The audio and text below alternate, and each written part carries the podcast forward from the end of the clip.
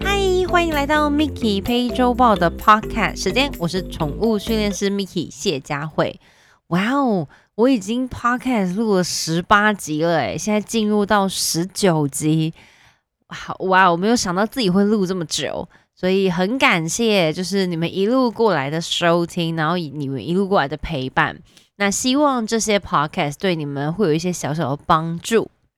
那认识我的人都知道，其实我是一个非常喜欢出去玩的人。哎，谁不喜欢？好，然后也因为就是自己养了三只猫、三只狗嘛，所以其实我很喜欢带他们一起跟我们去体验生活。那我相信大家因为近几年都不太能出国，所以变成开始很习惯在国内旅游。那国内旅游不止带小朋友，很多人会想说，哎，那现在好像有一个露营风，就大家开始想着，哎，我好像可以带毛小孩一起去露营。哎，那现在露营的选择其实有非常多种。那我们今天来聊什么呢？其实我也算是露营的新手，所以我也是这几年开始有朋友喜欢露营，我就跟他们一起这样带着狗狗一起出去玩。最刚开始我也是只有带狗，然后接下来慢慢我进入带着猫咪一起。那所以在宠物们露营到底需要注意什么呢？如果呢你是一直一直都有在露营的人，然后只是多了一个新的家人，不管是狗狗啦、猫咪啦。那其实可以慢慢的让它融入到你的生活，其实就是多带一些他们的东西而已。所以如果你已经是有露营经验的人，带着狗狗或猫猫一起出去玩，或许事情会容易一些些。当然呢，还是有一些事前的准备需要做到，比如说要有足够的社会化。我相信 Podcast 前面几集如果在专呃有在听的，应该都有 cover 到。然后或者是呃，可能要让他们多去熟悉环境啦，还有让他们比如说习惯坐车啦，因为露营很多时候都不会是在家里隔壁。基本上可能都要搭车或者是上山，可能两三个小时车程，其实不一定，因为我不确定你们来自哪个地区或哪个方向。所以呢，露营前的事前准备其实还蛮重要的。那不管你是不是已经开始在露营的人，那如果你还没有开始露营，那不管这些怎么样，事前训练都还是要做。只是你可能会比已经开始露营的人再辛苦一点点。为什么呢？因为你还需要准备自己露营的东西。我们也是这样一路跟着呃很专业的露营的朋友，然后慢慢进入到就是可能我们现在有。两对夫妻，然后可以呃互相 cover，可能就说，哎，你可能要带客厅帐啊，我们可能要带什么，然后可能桌子可以一起并用啊，肯定要找到一个很好的 partner，很好的朋友，我觉得这会是露营对我来讲最重要的事情。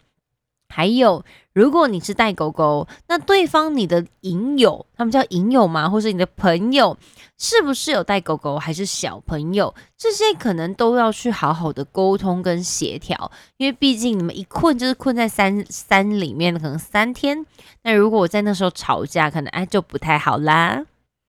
还有露营啊，千万不要找那种就是没有办法晒太阳，然后没有办法就是处理那些虫，或者是一大早就要起床，然后可能都要睡到中午十二点的朋友们一起去。其实像我自己本身非常喜欢坐云霄飞车，美国有一间呃就是专门云霄飞车的游乐园，那我在那地区在加州，它叫做 Magic Mountain，就是 Six Flags。六旗子的，我不知道它中文翻什么。好，那因为我是一个非常喜欢玩罗那个 roller coaster，就是云霄飞车的人，所以我都会郑重的跟我朋友说，如果你今天要跟我去这个 roller coaster，就是这个 Magic Mountain 的话呢，我最基基本的需求就是我一定要坐第一排或者是第二排。我没有办法接受那种不刺激的东西，所以麻烦你们老实的告诉我，如果你今天一点都不喜欢就是云霄飞车，我恳求拜托你不要跟我一起去。那这件事情其实就是跟露营是一样的。如果你必须要找到志同道合的朋友，如果你的朋友就是喜欢去打卡，然后可能完美景点，然后期待露营，就是哦有美美的帐篷，然后可能有美美的床，然后一定会看到日出，或是一定会什么，那请你就是另外找新的朋友吧。因为这样子的环境，有时候露营的状况并不是我们可以处理的，可能有时候下雨。可能有时候会有呃，可能云层很多，或者是可能什么东西很多，它不是我们可以控管的情况。所以如果说今天你的朋友是对露营，或者是对网络上这些照片是有所期待的，你可能要好好的跟他沟通一下，因为我觉得出去玩有时候都不会跟我们想象中发生的事情是一样的，那只是避免扫兴。好啦，说了这么多呢，希望如果有准备要露营的朋友们，希望你们可以确保就是做好这些准备。那如果你是第一次露营，然后又觉得天哪，我不知道要去买什么装备，因为讲真的，我之前在还没有开始进入就是露营之前，我就觉得说，好像露营很麻烦呢，你就是要把一个房子搬去那边，然后过三天之后再把它收起来，我觉得好麻烦。我说不要去住饭店就好了。那因为自己养了狗之后，呃，不是说自己养了狗，就是有认识了一些很好的露营的朋友之后，发现，哎，原来露营其实很好玩，而且狗狗可以体验那种山中的生活，而且我也可以与世隔绝这个三天，我觉得那种感觉其实还蛮不赖的，所以就开始觉得，哎，露营这块这个坑是可以跳下去的。但如果说你是一个没有办法，还不确定是不是喜欢的呢，我不建议你一开始就买设备。所以我会建议你们做事情是，你们可以去做 semi camping。什么是 semi camping 嘛？中文可能翻作呃围露营，或者是有其他的词汇，意思就是帐篷都已经是搭好的，或甚至有些里面还有冷气或者是暖气，就等于说你只要带着一个皮箱，然后漂漂亮亮去露营，我觉得也是可以，也是一种方式，就变成你不需要去搭帐篷。那如果说你就说，可是我就很想要享受那种搭帐篷，然后可能你知道睡在草地上的感觉，那你也可以先去租帐篷，因为有时候你可能录了一次就一点都不喜欢，你不需要去花一大笔的钱，所以你可以考虑从呃 semi camping，就是已经有搭好的露营的那种帐篷，或者是你就是去租借帐篷，然后开始你的旅程。我觉得这个会是你如果还没有露营或准备要露营，你可以考虑的事情。好了，我说这么多，其实除了让你们准备之外呢，也是要让你们知道，你没有办法去到露营区之后，然后一天我就说我不爽，我要回家了，那可能会有一点困扰，可能没有办法这么容易让你直接回家。所以，请你务必想清楚。既然你已经想清楚了，那我们就要开始进入准备要带宠物们去露营的东西啦。最重要、最重要，我每一次都会多带的就是饲料，因为有时候可能不小心，可能淋湿啦，可能有时候突然怎么了，需要多住一天呐，或者是有一些状况啊，所以饲料呢，我是务必会准备至少一餐或两餐，就等于说，如果你去了三天，你可能要准备午餐，我可能就会多加两餐，这是我自己会做的事情。那有时候呢，因为自己去露营嘛，就觉得哎，露营要吃一些比较特别的东西。我偶尔会准备一些狗罐头啊等等，去掺掺杂在他们的食物或饲料里面，这是你们可以考虑的。接下来，当然，如果你的狗狗基本上没有在出门，你也请你不要因为哦，我这一次去露营，我就要准备牛排，准备什么战斧猪排，那就一定要给他们吃这个。我跟你说，如果他们平常没有吃过这些东西，也请你不要这么做，因为他们会老塞。就依照你平常的状况为主就好了。那我自己的评估方式是，因为我平常都会给他们这些有的没有的。那因为他们也很习惯外出。那如果说你今天很少带他们外出，也没有让他们接触过这些东西，也请你不要因为因为去露营就准备的很丰盛，然后就准备一下平常根本就没有吃过的东西，这是我完全不建议你们做的事。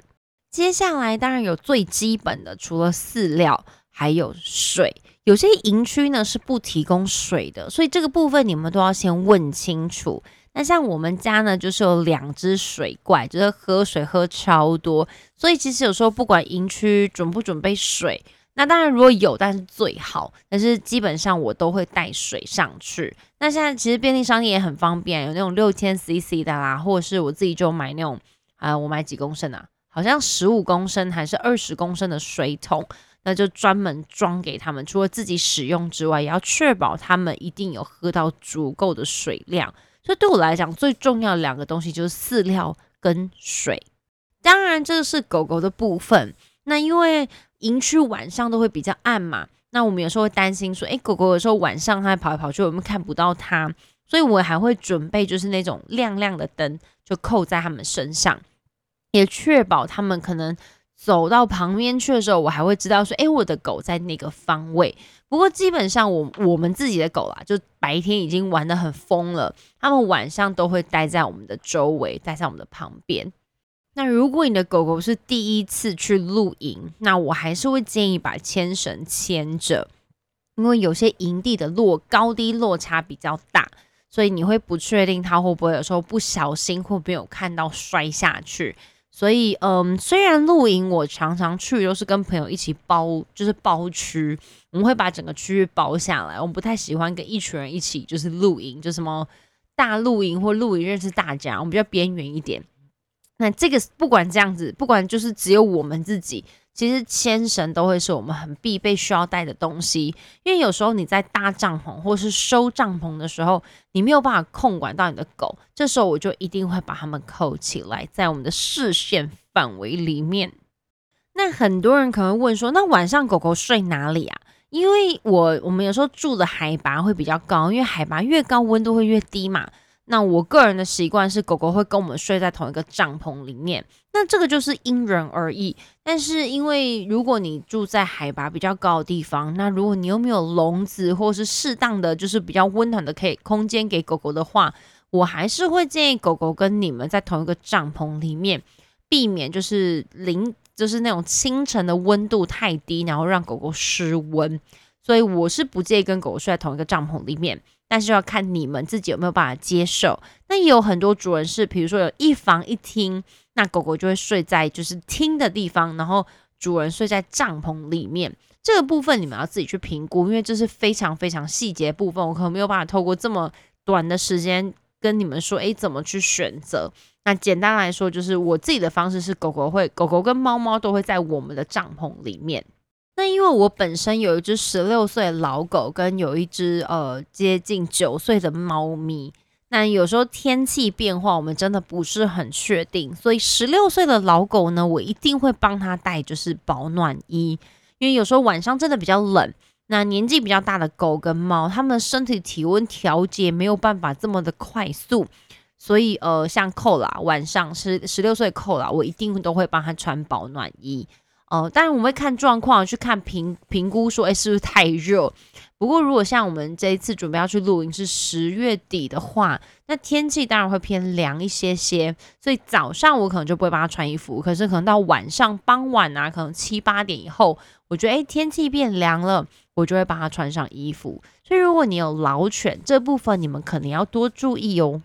那露营基本上大家都很清楚，其实没有办法睡到中午十二点。因为你的帐篷如果不是那种太冷的时时段，基本上你的帐篷会在早上八九点的时候就热到，就是一个就是会全就是会醒过来，除非你是睡黑帐。黑帐的意思就是它帐篷是黑色，像我之前是黑帐，所以就会觉得哦，反正睡到十二点可能就是都还是暗暗的。不过因为天气会越来越热。大部分有些营区是有分石头地啦、草地啦，或是有些营区就是它上面会有搭棚的，啊反正很多琳琅满目种种。但大部分我现在最喜欢的营区是草地的，所以就变成上面是没有遮蔽物的，所以早上基本上会醒来是因为狗狗要上厕所，所以基本上早上醒来时间大概早上八九点。但有时候那时候露水会比较多，所以也要麻烦你们多带与狗狗的毛巾。那毛巾我会蛮推荐那种，比如说吸水毛巾啦，或者是迪卡侬在卖那种很薄的那种，有没有？就是晒一个晚上就会干了。我觉得在露营带这种毛巾非常好用。天呐，狗的部分我就讲这么多了。好，所以基本上这些东西都是我个人必备一定会带的一些物品。比如说我刚刚再重复重点一次，就是牵绳、多的饲料，饲料请多备一点，然后还有呃水。然后还有他们，如果年纪比较大的保暖衣，然后跟晚上可能会看不到他们，或是你们要去就是那叫什么夜晚那种探险夜游，那请你务必要让放上灯在狗狗身上，会比较安全一些些。再来就是进入到猫咪，其实很多人开始带猫咪去露营，那我刚开始在带露营的时候，其实没有带猫咪，因为我也不确定猫咪适不适合，或者是喜不喜欢。那有时候跟朋友的狗狗，他们可能也不是很喜欢猫咪，或是我不确定他会对猫咪做什么事情。那这部分都会容呃会纳入我的考量。那带猫咪去露营呢，其实事前的准备我比狗狗准备多很多，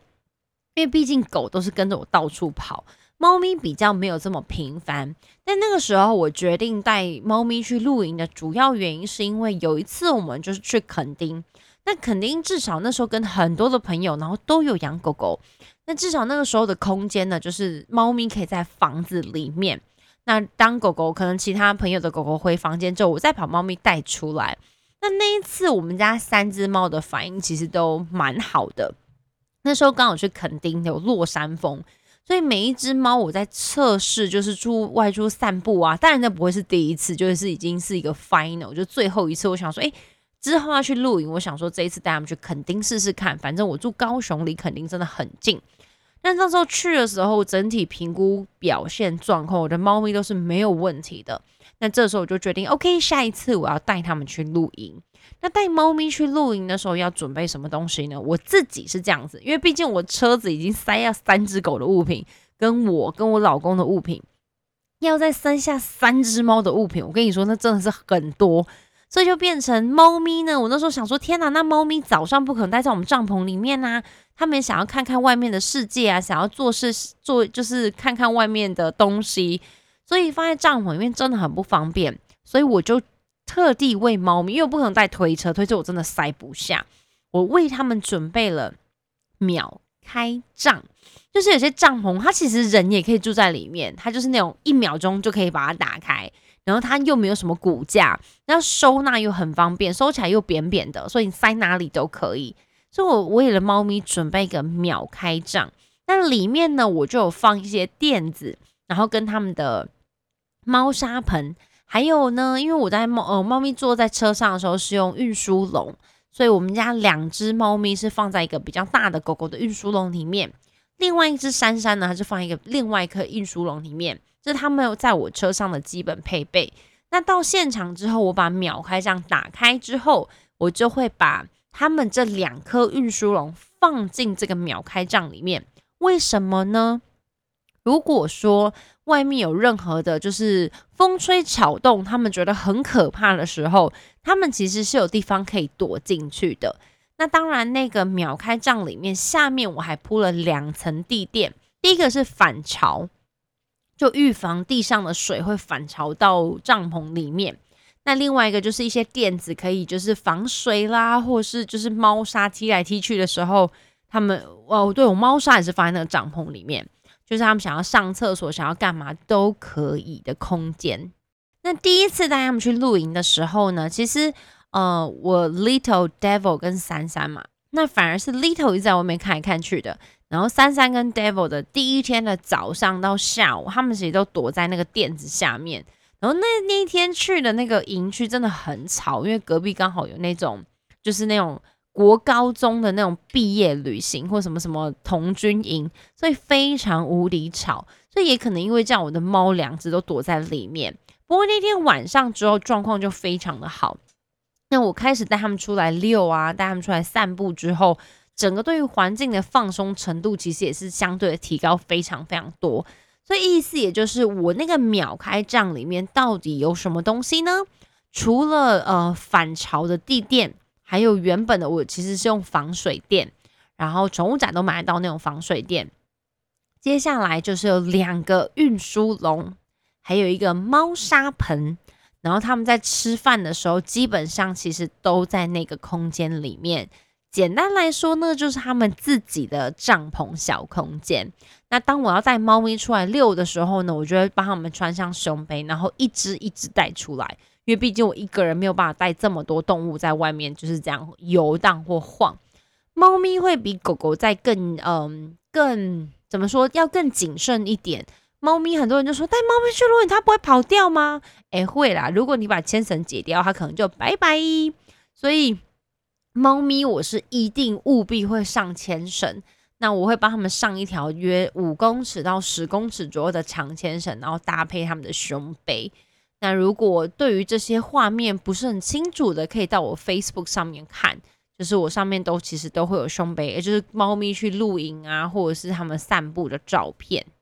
希望今天在听的你们不要觉得废话有点多，因为毕竟带宠物们出门就有点像爸爸妈妈带小孩出门一样吗？像有时候我带他们出去，我老公都会跟我说：“你现在是搬家是不是？”没办法啊，自己的东西忘了带就算啦，狗怎么可以忘记？是不是？是不是？好，所以基本上像我们家六只动物，其实都还蛮爱外出的。像珊珊，我可能那时候也不太懂什么遛猫之类的，我知道，哎，其实很习惯带它一起出去。包括像那时候我去台北上课，或者我去台中上课，我都会带着珊珊跟我一起前往。诶，它到一个新的环境、新的地点，其实它都是还蛮放松的。那上次带他去垦丁啊，跟露营之后，我发现，诶，其实他还蛮喜欢这样子的环境跟空间。然后他们也很一直会很愿意出来，然后想要玩。但比较可惜的事情是，上次露营啊，最后一次刚好遇到下雨，所以我们家三只猫觉得莫名其妙，我为什么就是坐了很遥远的车，然后到这边，然后又不能出去，然后又一直被关在帐篷里面。三只就像一直看着我，就是我要出去玩，但是。对对不起，下雨没有没有办法，而且那时候我还没有一房一厅样，所以就变成他们可以走动的空间又更少了。但记记得务必一件事情，就是猫咪出去，请你务必要上牵绳，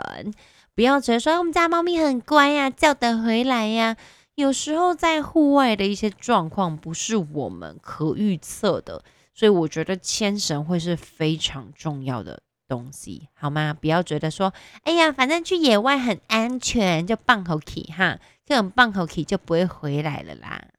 当然呢，露营我这边是非常非常非常的菜鸟。所以，如果我有讲一些我觉得不是很不够好的地方，或者是你们这些很专业露营的人，或是朋友，或者是学生或粉丝们，如果你有更好的建议，麻烦欢迎私讯给我。我这个人最喜欢听建议了。如果有些不好的地方啊，或是讲不足的地方，麻烦跟我说，因为毕竟一直都在学习嘛。那我严格来说，其实我开始露营也是这三四年的事情。然后我露营的次数其实偏低，因为有时候偏忙，没有办法，就是随时随地想要去露营就去。那我有看过最近很多人会有一个人去露营，但我觉得我可能还没有那个勇气。虽然我很边缘，但是要我一个人去露营，好像有一点点困难。我可能还是需要一些朋友。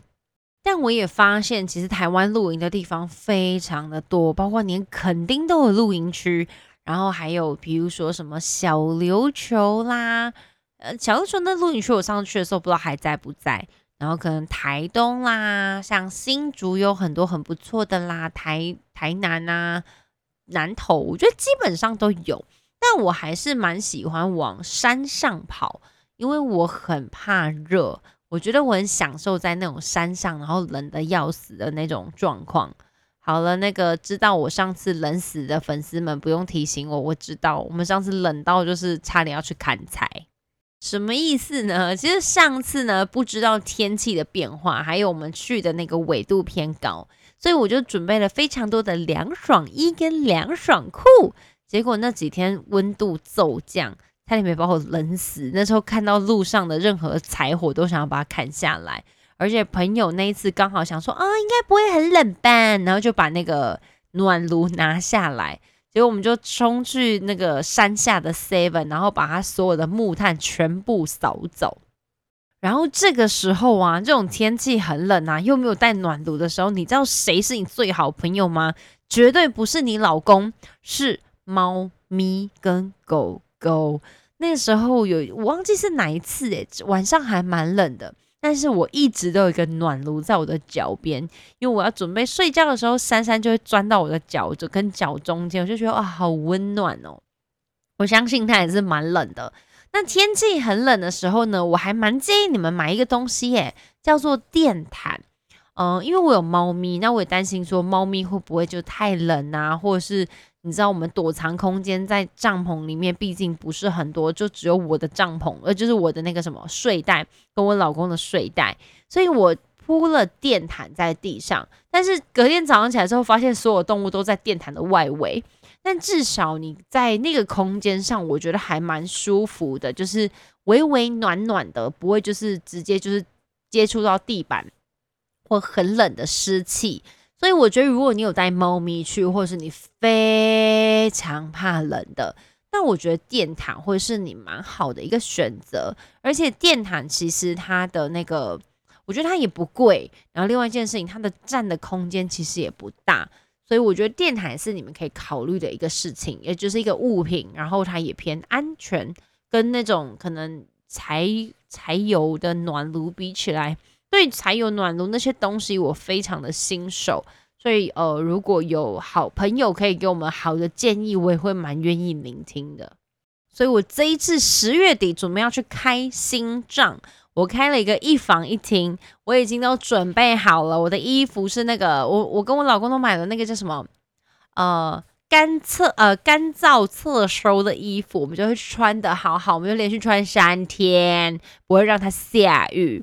这次买了一个新的帐篷，是五月多买的，然后那个时候买了之后就会担心说，那时候买了之后就说耶，我要去露营了，就下一周就开始疫情，就一直拖拖拖拖拖拖拖到现在。这次买了很多新的不同的设那个就是用品跟设备，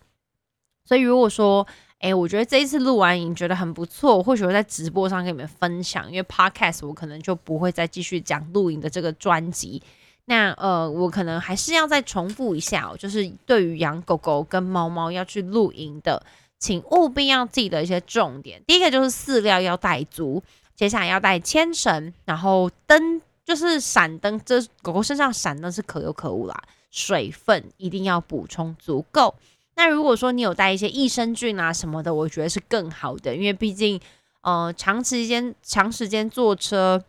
到现场的，就是奔跑啊等等，很容易造成肠胃的过度蠕动拉肚子。所以我觉得益生菌带着也会是一个很好的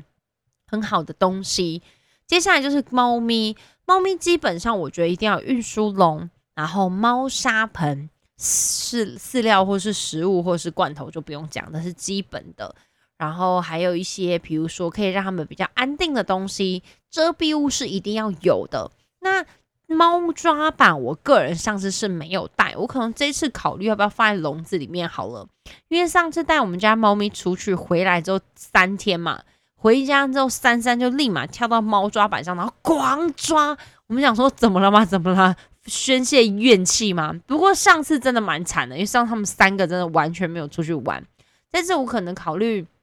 在笼子里面放点猫抓板吧，就是那种大创啊，或是扁扁的猫抓板，让他们至少可以宣泄一下不爽的情绪。好，所以如果带猫咪出去的话，当然像牵绳啊、胸背啊是必备的。猫咪呃，猫咪的项圈大部分都是防，就是就是防扣在树上，那个叫什么安全扣。所以猫咪的话，我会蛮建议胸背。那包覆式的一定会比项圈来的好很多。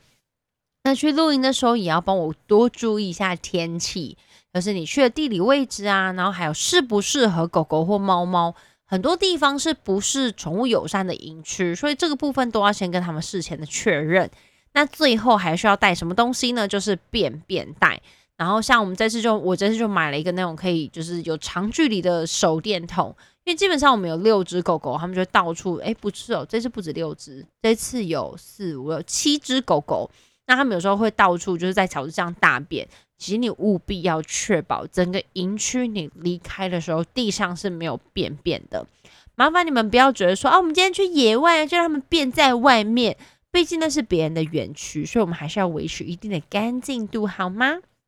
所以帮我准备便便袋。那如果说他没有拉肚子啊，就是你只要清理完再冲水就好了。如果你们还没有去露营的，然后听完这期 podcast，然后已经准备要去露营，我知道两三个粉丝跟学生有跟我说我们要准备去露营了，麻烦你们不吝啬的跟我分享你们去完露营之后的感觉好吗？非常期待听到你们的回馈。那如果对于这一集就是讲露营的，觉得有任何不足的地方，或是我可以在就是改进的部分，我都随时接受你们的回馈。因为毕竟录音我真的也只是新手，我可能第三、第四还第五录而已。然后所以这部分我也都只是满足我自己所要的需求。那如果可以帮助到你们的地方，也欢迎私信我的粉丝团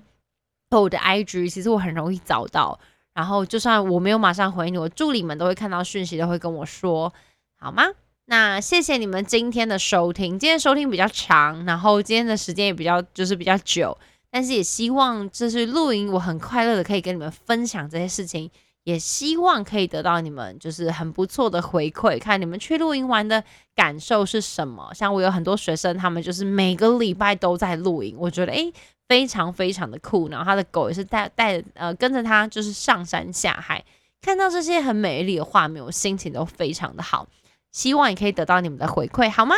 感谢你们今天的收听，我们 Mickey 配周报下周见，拜拜。